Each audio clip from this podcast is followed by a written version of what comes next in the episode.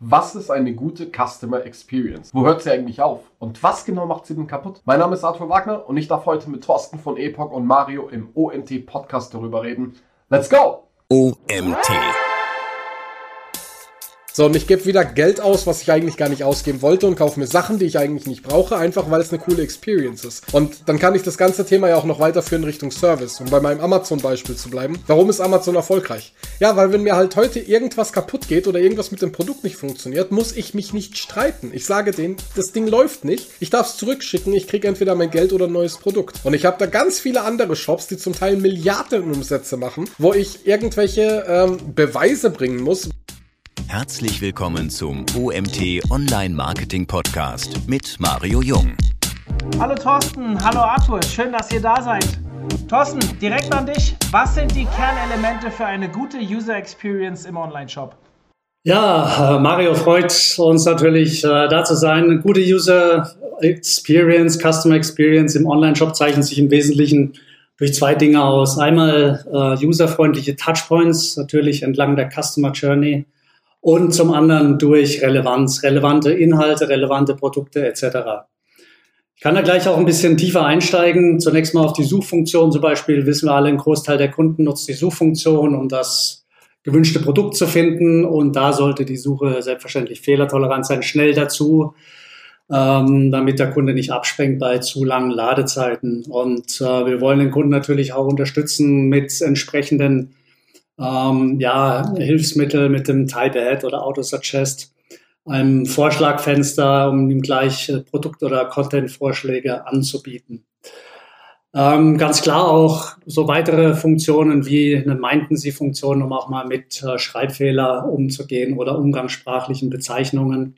Und wenn das alles gewährleistet ist, glaube ich, dann hat man dem Shopkunden schon mal einen guten Einstieg in seinen Einkaufsprozess äh, gegeben, unterstützt ihn dabei, das richtige Produkt schnell und einfach zu finden. Aber auch äh, das Thema Facettennavigation oder Filtering auf der Suchergebnisse-Seite spielt natürlich für die User Experience eine entscheidende Rolle und da hilft es natürlich, die Produktliste ähm, ja nicht nur einzugrenzen, sondern vielleicht auch entsprechend den Präferenzen des Kunden äh, nach einzugrenzen. Auf jeden Fall sollten den Kunden äh, jeweils zur Kategorie passenden relevanten Filter angeboten werden, damit er seine Auswahl verfeinern kann.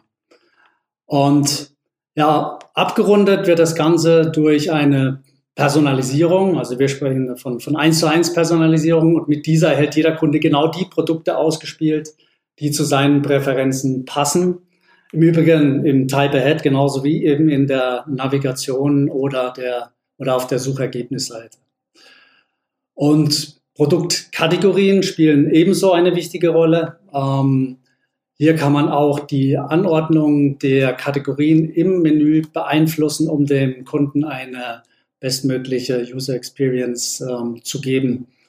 Wenn sich ein Kunde beispielsweise aktuell für Sneaker interessiert, dann ist es sinnvoll, ihm als erstes auch diese Kategorie Sneaker auszuspielen beziehungsweise an die oberste Position zu stellen. Und die Kategorie Ergebnisseite oder das Listing kann genauso gut optimiert werden und personalisiert werden wie eben auch eine Suchergebnisseite. Egal welchen Weg der Kunde nutzt, um zu seinem gewünschten Produkt zu gelangen, sollte ihm auf jeden Fall eine gute User Experience angeboten werden. Und weitere Hilfsmittel kann natürlich sein ein Produktberater, digitaler Produktberater, immer dann, wenn es um beratungsintensive Produkte geht, ähnlich wie der gute Verkäufer im Store dann auch verschiedene Fragen an den Kunden richtet, um dann gezielt die richtigen Produkte dann auch vorzustellen. Dann kann man das auch digital natürlich.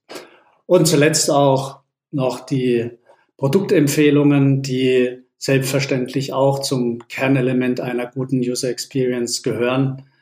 Kunden erwarten Alternativen auf der Produktdetailseite oder auch Zusatzprodukte. Das ist ganz klar. Gibt es da noch unzählig weitere Empfehlungsstrategien und Einsatzmöglichkeiten, die zu einer noch besseren User Experience führen. Und das alles selbstverständlich, und das ist äh, so ein bisschen auch mein Credo, ist in personalisierter Form dem Kunden zu bieten, ähm, weil im Großen und Ganzen dreht sich alles um Relevanz. Sind Inhalte, Produkte, die Banner, die Logos, die ich ausspiele, relevant für den Kunden, also sprechen diese seine Präferenzen an, dann zahlt das alles auf eine positive Customer Experience ein. Sehr spannend. Ich könnte dir lange zuhören, weil, aber ich muss zugeben, es, es, kommt immer mit kleinen Schmerzen einher. Immer wenn du einen Fall angesprochen hast, fallen mir sofort fünf Seiten ein, wo das nicht gegeben ist. Oder äh, gerade das Thema Performance einer Suche, da hatten wir jetzt beim OMT selbst Probleme mit diesen Auto-Suggest-Geschichten, wo wir dran wirklich lange gearbeitet haben. Und wenn die Datenbank halt immer größer wird und so weiter. Also viele, viele Punkte für die, die jetzt zuhören.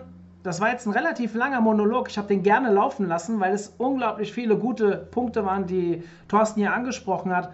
Arthur, um dich mal mit reinzuholen, das Thema User Experience, ha, das also für mich als SEO ist das ja seit ähm, kurzem, kamen ja die ganzen Updates und so weiter, die vor allem auf das Thema User und User Experience abgezielt haben, wurde immer wichtiger. Wo hört für dich User Experience auf? Mit dem Checkout?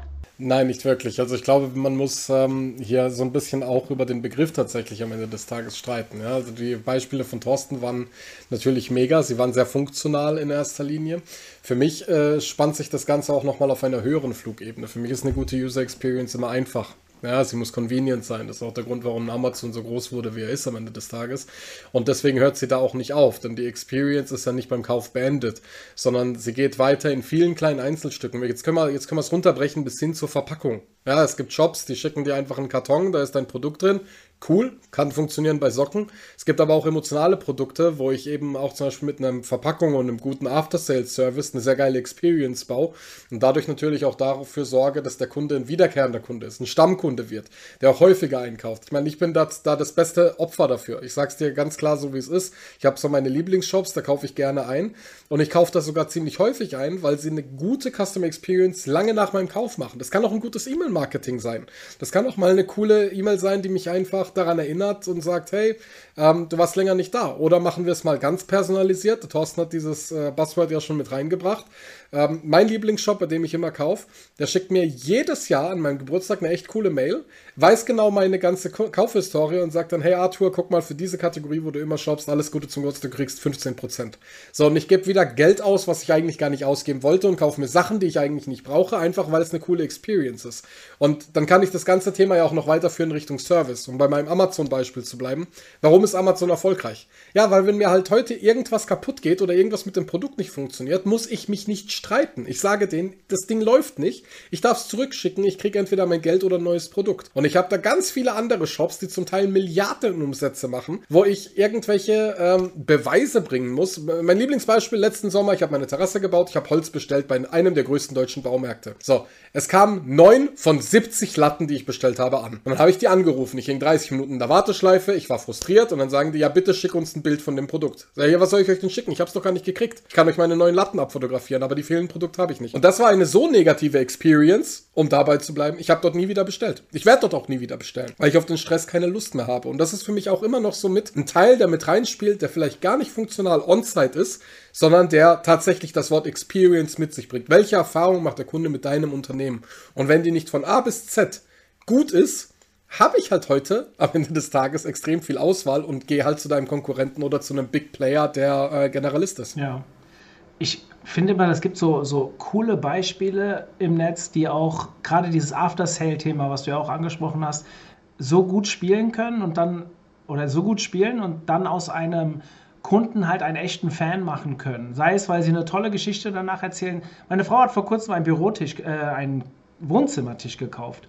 Und dieser Wohnzimmertisch hatte auf einmal einen Namen und die ganze Reise bis zu uns wurde begleitet durch eine geile Story.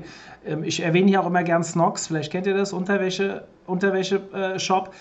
Unglaublich, was die drumherum spielen und wie die auch mit Fehlern umgehen. Also ja, natürlich, ein Startup macht noch Fehler und das ist auch überhaupt nicht schlimm. Die Frage ist, wie man mit Fehlern umgeht, sei es ganz am Anfang, sei es ganz am Ende. Ich beziehe das auch immer gerne auf uns ich lebe davon, dass unsere Community uns Fehler reportet.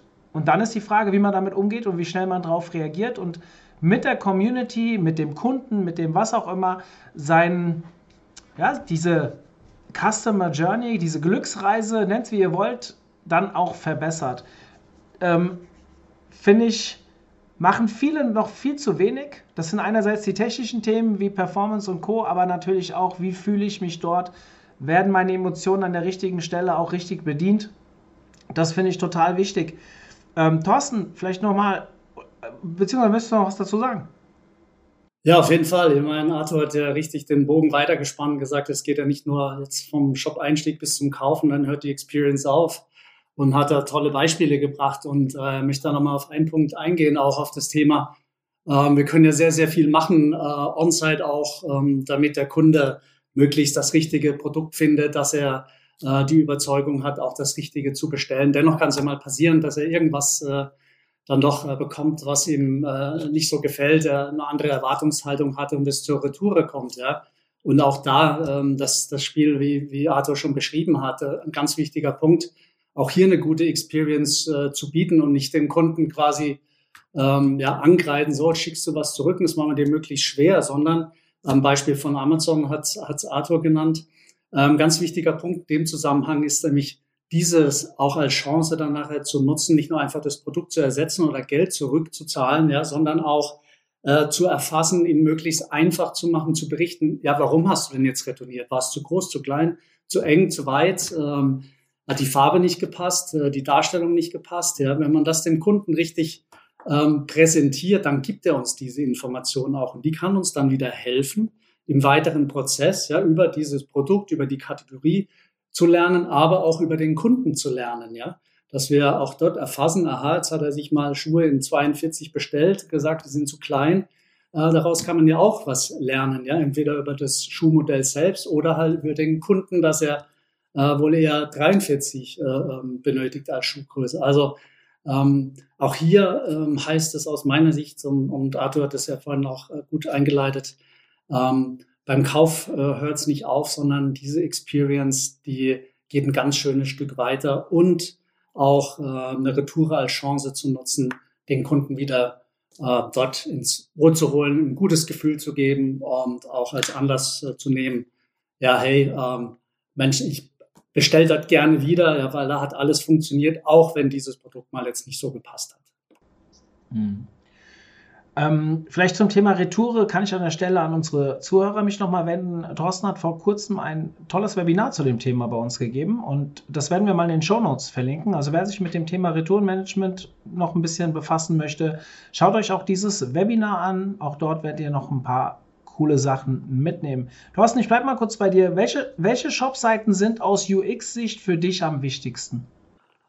Ja, grundsätzlich kann man jetzt meiner Ansicht nach sagen, alle Shopseiten sind äh, ähm, gleich wichtig, aber sie werden halt unterschiedlich häufig genutzt. Ne? Die Experience, die findet nicht auf einer Seite statt, sondern der Kunde sammelt ja seine Erfahrungen äh, über den gesamten Verlauf seiner Session, seines, äh, seine Berührungspunkte im Online-Shop. Und ja, und deshalb sollte der Kunde auch auf den, auf allen Shopseiten eine möglichst äh, gute Experience erfahren.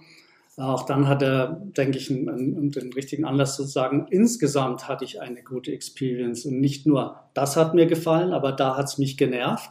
Ja, äh, die Bestellung lief gut, die Retoure war grausam.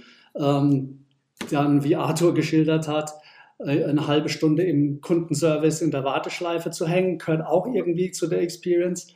Jetzt nicht zu den einzelnen Shops halt, aber ich will damit sagen, ähm, jeder Punkt, jeder Touchpoint, jede Seite ist im Prinzip gleich wichtig. Wenn man jetzt rangeht und natürlich sagt, aha, ich schaue mir mal ein bisschen so meine Seiten an und, und, und äh, überlege, was kann ich da noch optimieren, um dem Kunden dann einfach eine bessere Experience zu bieten, dann fange ich natürlich auf den traffic-reichen Seiten an ähm, zu optimieren. Und da gibt es verschiedene Möglichkeiten natürlich. Fangen wir mal mit der, mit der Startseite an.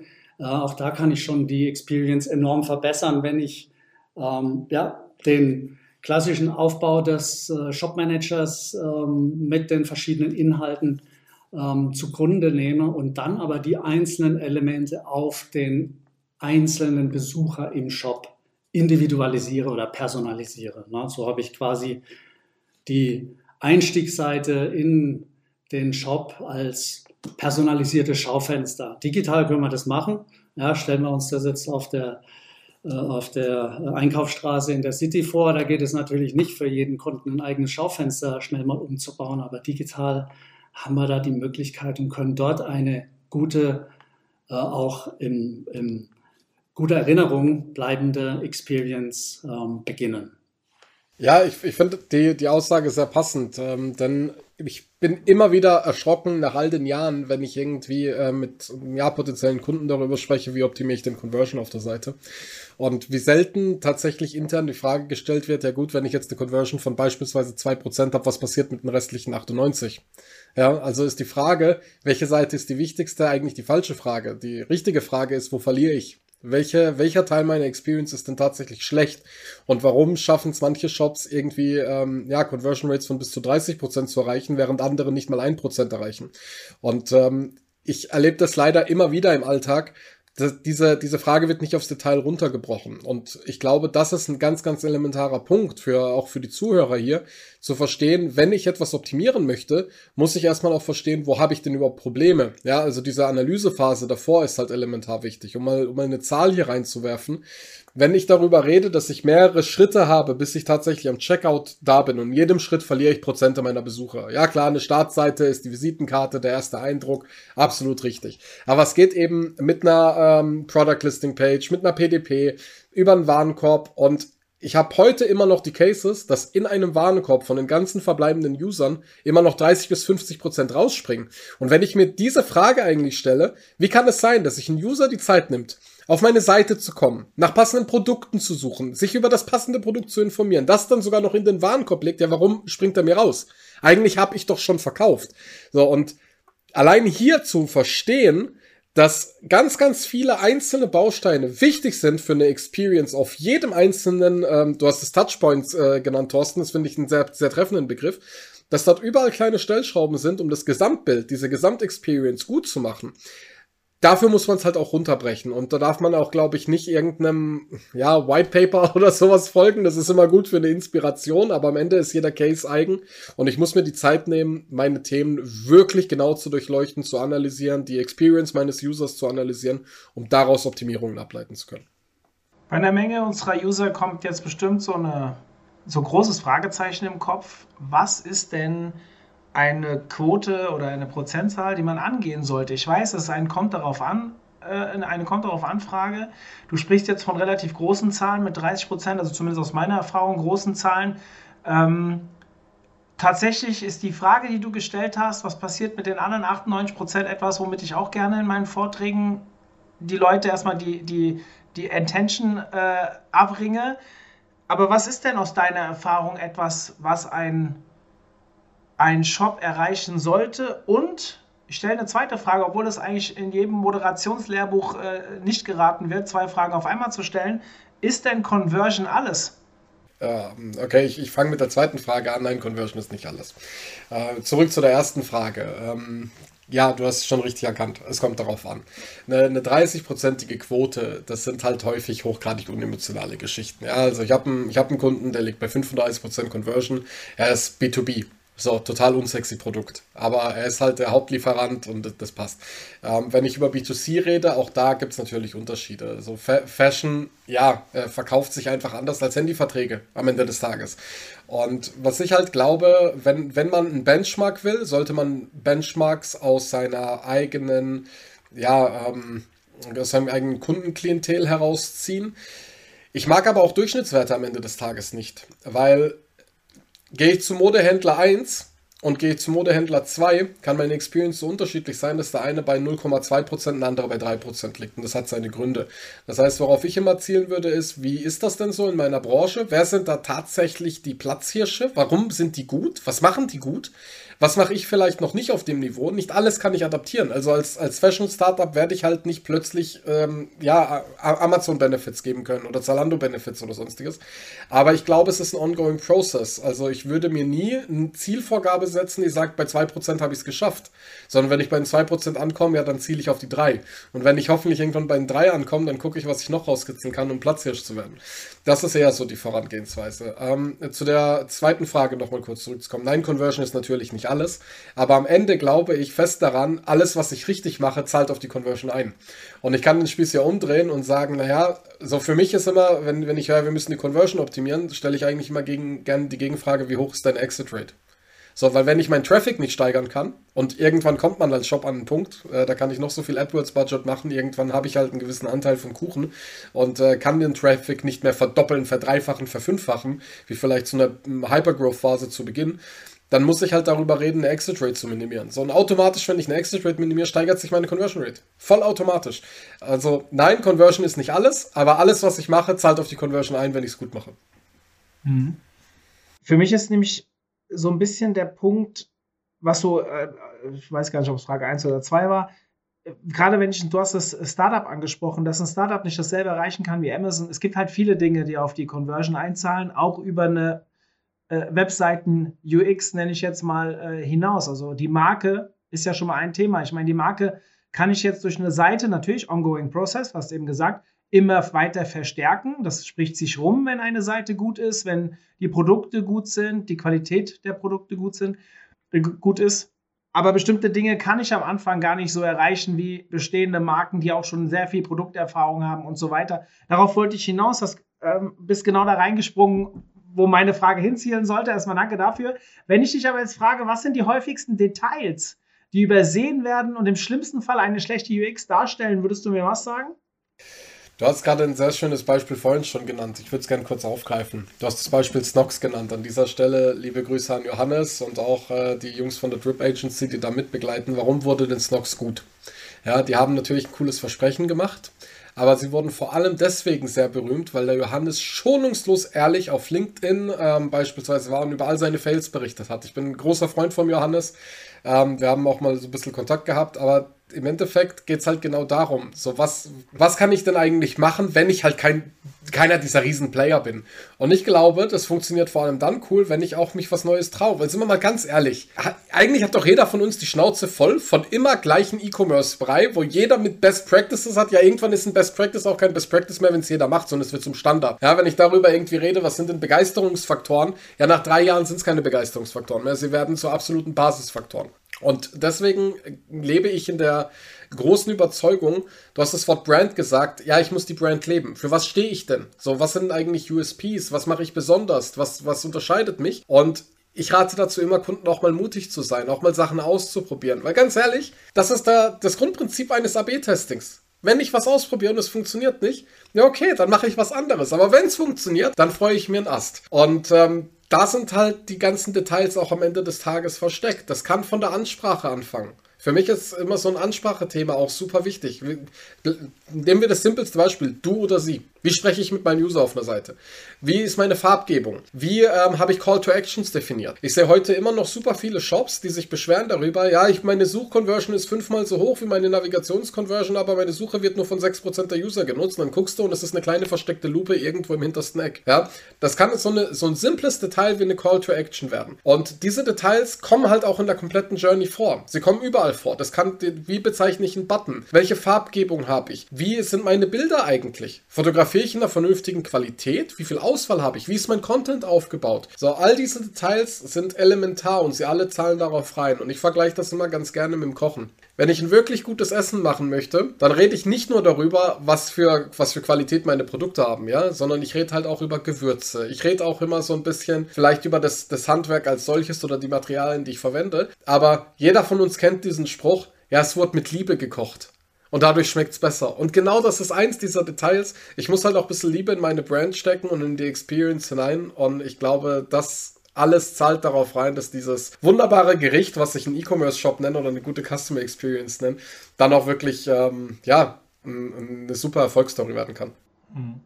Ich verrate jetzt nicht, dass ich Snox Unterwäsche trage, weil Johannes hatte schon Pod seine Podcast-Folge bei mir und die Präsenz für Snox, also auch Grüße gehen raus an der Stelle. Ähm, was sind dann für dich die absoluten No-Gos im Bereich der User Experience? Die absoluten No-Gos, ah, ja, da könnte, darüber könnte ich, glaube ich, irgendwann mal ein Buch schreiben und es wird hier jetzt jeden Rahmen sprengen. Aber für mich so absolute No-Gos ähm, tatsächlich, gerade wenn ich über die ganze Experience rede, von meinem Beispiel vorhin, schlechter Service. Geht für mich überhaupt nicht. Komplizierter Kauf geht für mich überhaupt nicht. Ähm, vielleicht bin ich da auch verwöhnt, aber ich äh, zähle mich zu einem Digital äh, Native Schlag und wenn ich heute noch Shops sehe, wo ich halt nur per Vorkoste zahlen muss, ja, gute Nacht, ich werde nie wieder zu dir kommen. Ja, da, das sind durchaus so, so Themen, so Blocker, so Showstopper. Ähm, für mich gehört, wie gesagt, Service dazu. Für mich gehört die Möglichkeit zu bezahlen, wie ich will, dazu. Das ist immer noch eine Basic-Anforderung, aber wenn ich bereit bin, dir, liebes Unternehmen, mein Geld zu geben, lass mich doch wenigstens entscheiden, wie. Und äh, zwing mir nicht wegen 0,2% mehr Provision an PSP irgendwelche ähm, Zahlungsmöglichkeiten auf, die ich nicht nutzen will. Und das Thema Content. Ganz, ganz, ganz, ganz klar. Wenn ich nicht genug Informationen über ein Produkt oder über Dienstleistungen oder über das Unternehmen finde. Mir persönlich ist das wichtig und ich glaube gerade in den heutigen Zeiten, wir informieren uns immer mehr darüber, für was steht so ein Unternehmen. Ist es vielleicht auch irgendwie ähm, ja, ökologisch oder ist es ähm, irgendwie sauber in der Herstellung und so weiter. Das sind für mich dann tatsächliche Killer in der, in der Experience, wenn ich nicht ähm, die passenden Informationen zu passenden Zeiten im Umfang, den ich haben möchte, bekomme. Mhm. Thorsten, gehen wir mal weg von den Kernelementen. Gibt es noch andere Möglichkeiten, eine gute User Experience zu schaffen? Ja klar, wir haben jetzt jede Menge äh, funktionale äh, Möglichkeiten äh, gehört äh, und dann gibt es aus meiner Sicht noch die, die inhaltlichen, ne? nämlich wenn wir in, in Customer Experience Experience steckt ja nicht nur Experience, sondern auch äh, Customer drin in der äh, Bezeichnung. Das heißt auch, dass wir gezielt auf den einzelnen Kunden eingehen wollen. Und das heißt eben, äh, nicht nur die Touchpoints kundenfreundlich äh, zu bieten, also schnelle Suche, wie vorhin schon gesagt, sondern auch eben, ähm, ja, dass die Inhalte äh, relevant sind. Egal, ob ich äh, von den Produkten äh, spreche, von den Content, den ich vielleicht noch in meinem Shop äh, mitliefer, die Banner, die Teaser, alles muss im Endeffekt relevant sein. Also ich denke da immer so, oder ich schaue gerne ein bisschen in den stationären Handel, ähm, Dialog zwischen guten Verkäufer und den Kunden oder der Kundin, ja, wo Informationen ausgetauscht werden und der Verkäufer diese quasi äh, dann auch bestmöglich verarbeitet, um das richtige Angebot den, den Kunden äh, zu präsentieren und der Kunde wieder sein Feedback gibt und darauf die Auswahl verfeinert wird. Also hier durch den Dialog äh, wohlgemerkt mit einem guten Verkäufer kommt man dann auch ähm, zu dem Ergebnis, äh, den Kunden zufriedenzustellen, auch wenn es mal nicht zum Kauf kommt. Ja. Und das Gleiche muss eben auch ähm, in der digitalen Welt gelingen, auf den Kunden einzugehen, um ihm zu zeigen, wir verstehen ihn, wir nehmen ihn ernst, wir kennen seine Präferenzen, ohne ihm das Gefühl zu geben, wir durchleuchten ihn. Aber ähm, auf jeden Fall ist es wichtig, ähm, ja, dem Kunden mit den richtigen Produkten zu begegnen. Beispielsweise vorhin angesprochen, ganz kurz, innerhalb der Suche. Wenn Arthur und ich bei einem Fashion Shop, in dem wir schon unterwegs waren, nach einer Jeans suchen, ja, und Jeans eingeben, dann wäre es doch super, wenn wir auch unterschiedliche Ergebnisse bekommen, weil ich bin überzeugt, tragen, auch wenn wir beide verrückt sind irgendwo, ja, aber wir tragen äh, unterschiedliche Marken, unterschiedlichen Style, unterschiedliche äh, Größen und äh, ja, und so kann ich, äh, glaube ich, dem Kunden dann auch inhaltlich ähm, gut begegnen und ihm eine positive Experience äh, verschaffen. Also an jeder Stelle zeigen, hey, ich verstehe dich, ich nehme das ernst, was du mir gibst an Informationen. Also das ist jede Suchanfrage, das ist jeder Klick ist Information, die ich aufgreifen kann und die muss ich halt bestmöglich verarbeiten, um dann wieder ähm, in dem Feedback an den Kunden, um das nächste ähm, die nächsten Produktempfehlungen auszuspielen, auf ihn einzugehen oder eben bei der nächsten Suche auch dieses Wissen, das ich gesammelt habe, dann bestmöglich zu verarbeiten. Mhm. Thorsten, du warst jetzt bei unserer Tourkonferenz schon dabei, jetzt hast du ein Webinar noch gehalten und immer wieder höre ich etwas über diesen, bei euch so, dieses Keyword, dieses Buzzword Shopping Stream. Ich möchte da jetzt mal drauf eingehen. Ähm, vielleicht erzählst du uns mal ganz kurz was zu eurem Unternehmen und dann geh mal bitte darauf ein, wie dieser Shopping-Stream für eine gute User Experience sorgt, ähm, wie das vielleicht funktioniert und welches Element hier so den größten UX-Driver darstellt. Ja, okay, dann ganz kurz zu uns. Äh, mit Epoch äh, haben wir oder entwickeln wir verschiedenste Software-Services für die Online-Shops eben entlang der Customer Journey, die einzelnen äh, Touchpoints zu optimieren, On-Site-Suche, Recore-Engine, ähm, das Thema ähm, Kaufberater äh, und das Thema Stream, auf das ich gleich kommt und um den Kreis dann zu schließen, um auch einen Closed Loop zu schaffen zwischen On-Site und äh, Off-Site, am Beispiel der E-Mail, um äh, auch äh, E-Mail-Inhalte zu personalisieren, dort auch wieder mehr Klicks zu generieren, den Kunden in den Shop zu führen. Und das Ganze äh, basiert auf, äh, darauf, dass wir eben äh, Kunden- und Besucherverhalten erfassen, äh, alles vollkommen datenschutzkonform und in Verbindung mit dem Produktfeed dann lernen, was hinter den einzelnen Klicks sich versteht. Ja, so wie vorhin kurz mit dem Beispiel Jeans, äh, ja, dass wir dann verstehen, das ist jetzt nicht nur ein Klick auf ein Produkt, sondern das sind Jeans der Marke X, der Größe Y, Style Z, kostet so viel, hat die Farbe etc. Und wenn ein Kunde dann des Öfteren diese Marke klickt, dann kann man sagen, das ist vielleicht seine Lieblingsmarke. Und ja, basierend auf diesem Wissen und ähm, das dann entsprechend mit Verfahren der, der künstlichen Intelligenz dann eingesetzt, genutzt wird, äh, um dann jeden Touchpoint optimal dann auch ähm, dem Kunden zu begegnen. Heißt, Suchergebnisse personalisiert auszuspielen, Produktempfehlungen personalisiert auszuspielen und so weiter. Also das ganz kurz zu uns. Da gibt's noch, noch jede Menge äh, mehr zu erzielen. Und du hast, äh, Mario, jetzt nach dem Stream gefragt. Äh, der Stream ist im, Prinzip ähm, unsere ähm, jüngste Innovation und stellt eine personalisierte ähm, oder eine zweiten Ausbildung auch voll personalisierte oder eins zu eins personalisierte Landingpage dar. Ich bin ganz kurz auf das Beispiel der, der Startseite vorhin eingegangen, als, als Landingpage, jetzt als eine der Landingpages im, im Online-Shop, ähm, die entsprechend aufgebaut ist und die man jetzt mit Stream ähm, veredeln kann. Heißt, wir nehmen die bestehenden Elemente, die der Shop Manager platziert hat und schauen, welcher Kunde ist gerade am Start, ist in der Session und spielen dann im Moment des Aufrufs die richtigen Banner aus, die richtigen Teaser. Ähm, beispielsweise auch, wenn wir jetzt ein, ein, ein Element haben mit äh, verschiedenen Brands, dass dort die Brands ausgespielt werden, die der Kunde bevorzugt. Und so kannst du ähm, bestehende Seiten dann auf den einzelnen Kunden hin äh, veredeln. Ähm, die Ausprägung, die du angesprochen hast, ist ähm, eine voll personalisierte, eins zu eins personalisierte Landingpage, die komplett dynamisch in Echtzeit sich erstellt und zeigt, was heute eigentlich mit, ähm, ja, mit Daten, äh, mit Wissen, das generiert wird, also Wissen aus Klicks in Verbindung mit Produktfeed und der Technologie und äh, Hilfe künstlicher Intelligenz möglich ist, dass du eine Seite im Moment des Aufrufs berechnet, ähm, die dem Kunden seine eigene Produkt- und Markenwelt ähm, bietet, äh, verbunden mit dem passenden Content.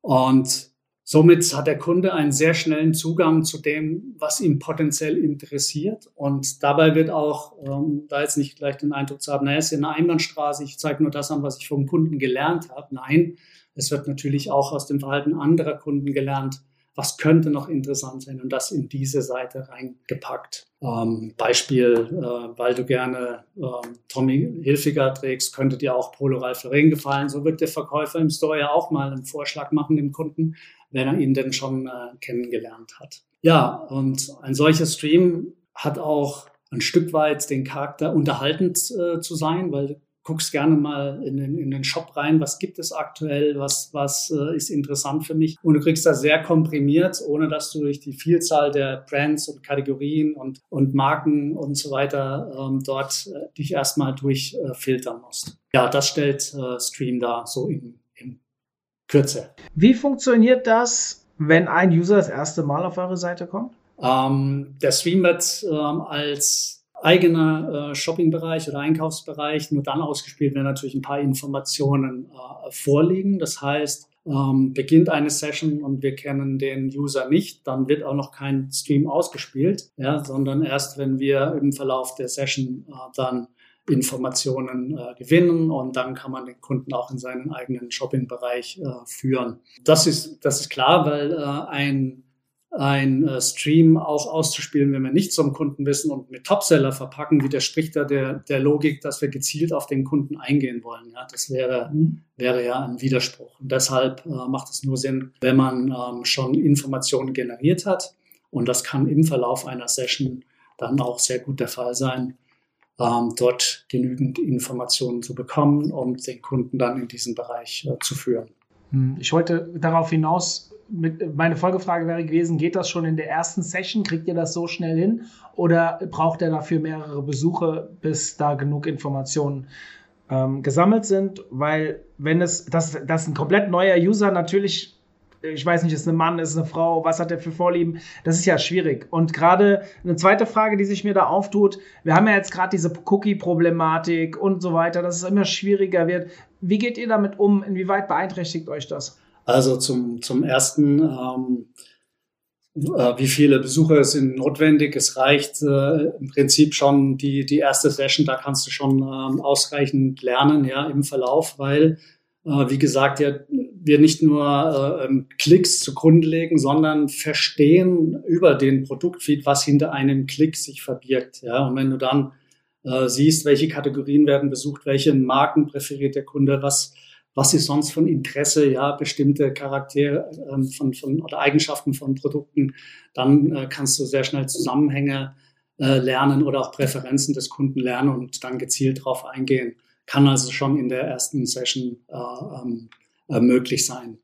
Ähm, was du angesprochen hast mit Cookie, klar, ist äh, natürlich eine Thematik. Äh, allerdings, ähm, wir verwenden die Daten, die wir aus einem Shop generieren, hat der Kunde ja die Möglichkeit, über, über Consent zuzustimmen, Personalisierungsmaßnahmen. Ja, wenn er das nicht tut, dann wird auch alles, was dann theoretisch im Shop möglich ist, nicht durchgeführt. Ähm, wenn er seine Zustimmung gibt, dann ähm, werden wir auch diese, diese Zustimmung nutzen, um bestmöglich dann auszuspielen. Heißt aber auch, es werden andere Technologien genutzt, um dann beispielsweise den Kunden in dem nächsten Besuch dann auch wiederzuerkennen, wo wir eben mhm. keine Cookies dafür äh, benötigen. Mhm. Ähm, wie muss ich mir das von der Installation vorstellen? Ist, ist das ein größerer Prozess oder beschreib das vielleicht mal ganz kurz und erzähl mal was zu dem Thema Kosten. Also von der, von der Implementierung, ähm, die, die Variante 1, bestehende Seiten zu veredeln, ist äh, ein, ein Prozess, wo wir dann äh, jedes einzelne Element uns anschauen und sagen, aha, hier gibt es, hier werden, was weiß ich, äh, verschiedene Logos in einer Reihe ausgespielt von, von Brands. Äh, dann wird äh, optimiert dahingehend, dass eben die Brands so sortiert werden, wie der Kunde sie äh, potenziell dann auch äh, präferiert, was ist für ihn, ähm, was sind seine Lieblingsmarken. Und so gehst du Element für Element durch. Aber wir schauen eher auf den kompletten äh, Einkaufsbereich und es ist von der Integration ähm, Anführungszeichen relativ einfach, weil ähm, wir brauchen grundsätzlich eben ein Tracking-Script zur Generierung des Kunden- und Besucherverhaltens. Wir brauchen einen Produktfeed als, als Download-Link, um zu lernen und zu verstehen, was passiert da überhaupt in einem Online-Shop. Und zuletzt äh, spendiert der Shop eine Seite, äh, auf die er dann einen Diff zu setzen hat. Und in dieses Diff wird dann der Inhalt äh, dynamisch ausgespielt, in Echtzeit berechnet. Der sieht bei jedem Kunden unterschiedlich aus. Es gibt keine feste Reihenfolge der Elemente. Das, selbst das wird berechnet, ob heute für den einen Kunden eher ähm, ähm, reduzierte Artikel ähm, ähm, potenziell interessant sind oder Content zu Dingen, ähm, die ihn interessiert haben oder wo er schon vielleicht gekauft hat. Also das wird dann voll dynamisch in dieses eine Diff, das zu setzen ist, äh, ausgespielt. Und Kosten, äh, noch die Frage. Ähm, wie bei allen Services immer abhängig von, von ähm, ein paar KPIs, Traffic-Daten ähm, des Online-Shops, ja, aber mit, äh, gerade mit dem ähm, Stream, da sind wir dann schon im, im ähm, ab dem vierstelligen äh, Bereich. Ähm, mhm. Also die Installation klingt relativ einfach, muss ich, so was ich jetzt hier raushöre. Ähm, Kosten, ja, das Thema Kosten ist müßig. Also ich bin da, am Ende muss es sich lohnen. Und ich bin ja einer, für die, die mir schon länger zuhören, ein Verfechter davon, dass man nicht zu sehr auf die Kosten schauen soll, sondern eher, welche Mehrwerte dadurch entstehen. Ähm, also sprich, das ganze Thema wertebasiert äh, anzugehen. Ich zeige das immer, wir nutzen für die Marketing-Automation HubSpot. Das wissen viele, die mir hier zuhören, weil wir das immer wieder als Thema haben. Natürlich ist das eines der teuersten Tools, die da draußen gibt. Wenn ich mir überlege, welche Mehrwerte es mir gibt, ähm, ein Tool zu finden, das nur ansatzweise mir gleichen, den gleichen Output gibt, ist schwierig und passt halt perfekt auf unsere Prozesse. Und genauso muss man das wahrscheinlich dann auch angehen, wenn man jetzt im Bereich E-Commerce unterwegs ist. Arthur, ich hoffe, du bist nicht eingeschlafen. Nein, überhaupt nicht. Im Gegenteil, ich finde die Diskussion hochgradig spannend. Ähm, ich sehe das nämlich genauso wie du, Mario. Ich finde diese Diskussion auch immer müßig, weil äh, geh, geh zu irgendeinem Kunden und sag, meine Leistung kostet dich 10.000 Euro im Monat. Dann wird erstmal geschluckt. Geht zu einem Kunden und sagt, ich gebe dir 200.000 Euro im Monat, wenn du mir 10.000 zurückgibst und jeder unterschreibt noch, bevor du den Satz ausgesprochen hast. Ja, also die Diskussion ist ein bisschen hinfällig und ähm, ich finde auch diese ganze Diskussion, okay, ähm, wann weiß ich eigentlich was über den Kunden? Ganz ehrlich, wir haben es vorhin darüber gehabt, Bestandskunden mit einer geilen Experience äh, zu sammeln. Und über Bestandskunden habe ich halt Daten. Und ich würde mir sehr wünschen, der, es gibt zwei, drei Shops, die machen das gut, aber es gibt auch ganz viele andere Shops, würden die inzwischen ein bisschen Intelligenz an den Tag legen. Wie beispielsweise, ich, ich, ich nenne es einfach mal beim Namen Footlocker. Ja? Jeder, der mich kennt, weiß, ich trage nur Jordans. Seit 20 Jahren trage ich nur Jordans-Schuhe. Ich habe in Jordans-Schuhen geheiratet. So. Und noch nie eine Adidas-Schuh gekauft. Wenn ich auf footlocker.de gehe, die eine Kaufhistorie von mir haben, die zehn Jahre alt ist, kriege ich einen Banner unsere neuen Adidas-Modelle. Ja, wie dumm ist das denn? Mach mir doch irgendwie ein cooles Banner und hol mich ab zu deinen neuen Jordans. Ich würde doch viel schneller zum Kauf kommen. Die Experience wäre viel besser. So was passiert, ich kaufe ab und zu bei Snipes. Hm. Ja, also, ähm, von daher, ja, ich finde das, das absolut richtig und wichtig. Und ähm, es, es ist halt immer so dieser Gedankengang. Ich bin ja auch ein Mensch, ich akzeptiere halt Cookies. So, I don't care. Äh, wenn, ich weiß, gerade in Deutschland sind wir alle so datenschutzgetrieben und total datenschutzaffin und oh mein Gott, was passiert mit meinen Daten? Und zeitgleich haben wir die, äh, die größten Daten, die größten Datenabfanggeräte jederzeit in unserer Hosentasche. Und da macht sich auch keiner groß Gedanken darüber. Ähm, ich habe lieber eine geile personalisierte Experience, als dass ich deswegen rummache. Und ja, mein Gott, manchmal nervt, verstehe ich auch. Wenn ich eine Waschmaschine gekauft habe und vier Tage lang irgendwelche Banner sehe mit anderen Waschmaschinen, die ich bestimmt nicht kaufen werde, dann ist das vielleicht ein bisschen doof. Aber ansonsten habe ich doch eine coolere Experience in meinen coolen Shops, die ich sowieso gerne gehe. Also ich kann hier nur dafür voten, akzeptiert eure Cookies. Macht's. Ich kann hier nur dafür voten, akzeptiert eure Cookies.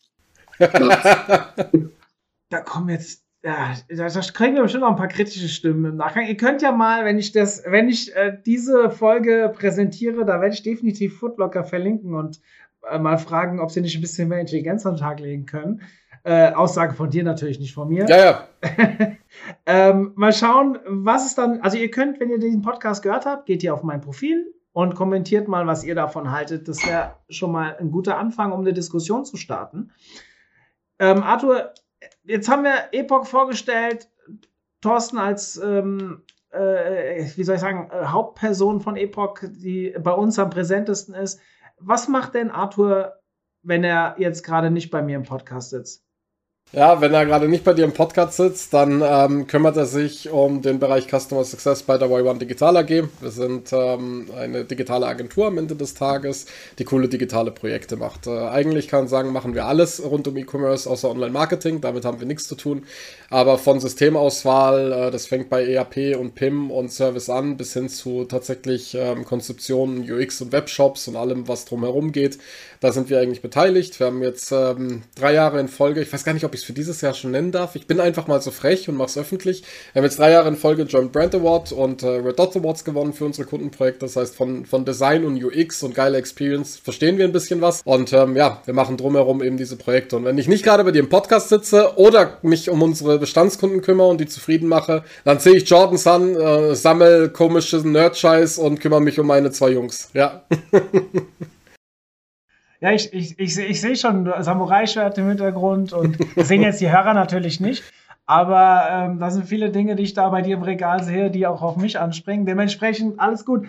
Ähm, äh, spannend. Die letzte Frage vielleicht für heute, um einen guten Abschluss zu finden. Und Arthur, die will ich an dich stellen. Was kann man Shopbetreibern nun jetzt nach dieser Folge raten, wenn sie ihre User Experience verbessern wollen? Vielleicht so ein paar Tipps zum Start. Gerne. Ähm, ich habe es vorhin schon mal kurz erwähnt und ich glaube, das ist die Basis von allem. Um Entscheidungen treffen zu können, muss ich verstehen. Und verstehen tue ich, indem ich reflektiere und analysiere. Das heißt, ich würde immer, und so be beginne ich auch eigentlich all meine Beratungstermine und Workshops, ähm, lasst uns erstmal verstehen, was denn eigentlich passiert. So, und da sollte man ein bisschen datenaffin natürlich sein, weil Bauchgefühl ist schön, ist gut, äh, man täuscht sich trotzdem häufig. Datengetrieben ist das immer so ein bisschen sinnvoller, um mal sich anzuschauen, was passiert denn eigentlich mit meinen Kunden? Wer sind die? Habe ich Personas? Habe ich überhaupt ein Verständnis von meinem klassischen Kunden? Und wie bewegt er sich über meinen Shop? Was Was, was macht er da? Wo springt er mir ab? Wo ist er unzufrieden? Wer kauft denn eigentlich? Und wenn ich all das verstehe, werde ich relativ schnell an Punkte kommen, die ich optimieren kann. Und wenn ich da so ein bisschen zu Thorsten schiele, der wird das wahrscheinlich selbst hundertfach von seinen Customer Success Managern äh, gehört haben. So, fangt doch mal einfach an zu verstehen, was funktioniert denn so gar nicht? Was sind denn meine Low-Hanging Fruits? Also, ich, ich nehme das Beispiel der Suche. Bei welchem Suchbegriff kriege ich denn keinen Treffer? Bei welchem Suchbegriff ist meine Conversion nur halb so hoch wie meine Durchschnittsconversion? Ja, fangt mit solchen Sachen an und dann werdet ihr relativ schnell Low-Hanging Fruits bekommen, die ich optimieren kann. Wenn ihr euch unsicher seid, wenn ihr halt kein Datenanalyst Nerd habt, äh, so wie ich einer bin, ja, dann, dann sprecht mit Experten. Wir haben es vorhin über das Thema Invest gehabt. Also ganz ehrlich, nehmt euch doch einfach mal 2.000, 3.000 Euro in die Hand und lasst jemand wirklich eine Analyse machen. Ich starte damit fast jedes meiner Kundenprojekte, wo ich sage, okay, bevor wir überhaupt in Maßnahmenkatalog gehen, muss ich doch erstmal was verstehen. Und dann nehme ich mir auch mal zwei, drei Manntage Zeit und analysiere das Ding von vorne bis hinten. Auf verschiedenen Geräten. Ich gucke es mir an. Ich gucke mir die, die, äh, die Sprache an. Ich gucke mir das Design an. Ich gucke mir die Functionalities an. Und daraus erstelle ich einen Maßnahmenkatalog, damit meine Kunden eine geilere Experience haben.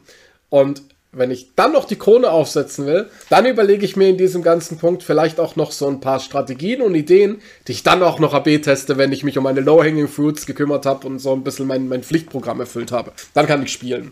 Und damit würde ich immer starten. Und ja, auf jeden Fall. Fangt an mit Analyse, erstellt daraus Maßnahmen und dann setzt die Maßnahmen um. Es ist am Ende des Tages eigentlich simpel. Ich hätte noch eine, noch eine Frage zum Schluss, die mir gerade so spontan kommt. Wenn sich jemand im Thema Conversion-Optimierung weiterbilden möchte, was würdest du ihm empfehlen? Gibt es vielleicht Veranstaltungen oder andere Inhalte?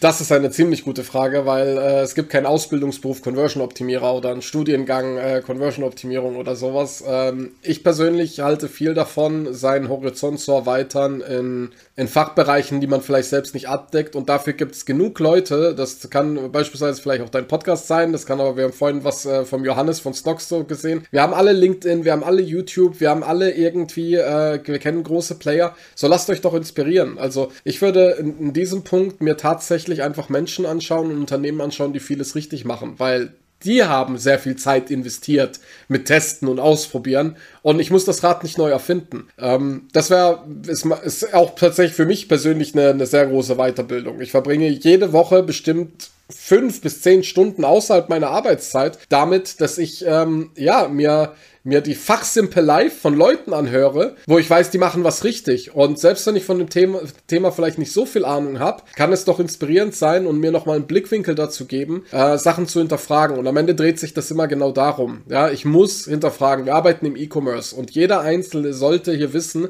dass gerade im E-Commerce Wissen sehr vergänglich ist. Ja, ein Auto baue ich seit vielen Jahren gleich. Ich steige jetzt vielleicht vom Motor um und von der Technologie und Infotainment, aber am Ende weiß ich, das Ding hat ein Chassis und vier Räder. So, im E-Commerce ändert sich äh, das Grundwissen für eine Architektur innerhalb von zwei Jahren dermaßen dramatisch, dass ich noch nicht mal über Functionalities reden möchte, weil die können nämlich von heute auf morgen komplett anders sein. Deswegen folgt Leuten, die das wissen. So, informiert euch bei Menschen mit Ahnung, mit Know-how, lasst euch von denen inspirieren, stellt kritische Fragen und ähm, da hat jeder massenhaft Zugang. Wir haben eine Themenwelt zum Thema Conversion-Optimierung. Wenn ihr, ich stelle sie euch mal in die Show Notes. Ihr wisst ja, unsere Themenwelten findet ihr alle im Footer. Für Conversion-Optimierung gibt es eine eigene mit lauter Webinaren und anderen Inhalten. Das ist ein guter Einstieg, aber am Ende gibt es, glaube ich, wenig Bereiche im Online-Marketing, die so viel vom Ausprobieren, also wir sagen ja immer Learning by Doing und probiert aus und testet.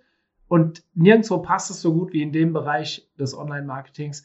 Nichtsdestotrotz, natürlich, es gibt ein paar gute Player da draußen, die, ähm, wie äh, Arthur schon gesagt hat, denen man da folgen kann. Es gibt ein paar Shops, die immer wieder in aller Munde sind, denen man, wo man sich Elemente abschauen kann. So geht's los. Als Konferenz haben wir, glaube ich, den Growth Marketing Summit. Ich weiß nicht, ob er dieses Jahr stattfindet, der in dem Bereich hier bei uns sogar um die Ecke in Frankfurt stattfindet. Äh, dieses Jahr bin ich bei der OMR, da ist, glaube ich, noch nichts angekündigt. Ah ja, ihr, müsst, ihr könnt mich auch gerne mal anschreiben. Ich gucke mal, ob ich ein paar coole Veranstaltungen finde. Jetzt scheint es ja so zu sein, dass wir wieder auf die eine oder andere Veranstaltung gehen können. Und ähm, ja, vielleicht sieht man sich. Also ich bin auf jeden Fall bei der OMR da. Das ist das nächste, was ansteht. Muss lügen, es ist das nächste. Ja, es ist das nächste. Und ähm, wer Lust hat äh, und hier zuhört, kann sich gerne auch mal bei mir melden. Ähm, ja, ich freue mich, den einen oder anderen vielleicht mal persönlich kennenzulernen. So, vielen Dank an euch zwei für echt eine sehr kurzweilige Diskussion. Ich wünsche euch beiden viel Erfolg, sei es Agentur, sei es Tool. Ähm, und äh, danke für eure Expertise und Zeit. Danke dir, Mario. Es hat sehr viel Spaß gemacht. Bis hoffentlich bald. Vielen Dank, Mario. Ähm, hat Spaß gemacht. In diesem Sinne, bis dann, tschüss. Zum Abschluss der heutigen Folge noch ein kurzer Hinweis auf das Ende des Early Bird Tarifs für die Konferenz im Oktober. Ihr spart 100 Euro auf den Normalpreis, was aber noch viel wichtiger ist, ihr könnt die Agenda mitbestimmen. Alle, die ein Ticket im Early Bird kaufen, bekommen Stimmrecht. Also greif jetzt zu, spar das Geld und gestalte mit uns eine geile Konferenz am 7.10. in Mainz. Ich würde mich auf jeden Fall sehr darüber freuen. Bis dahin, euer Mario.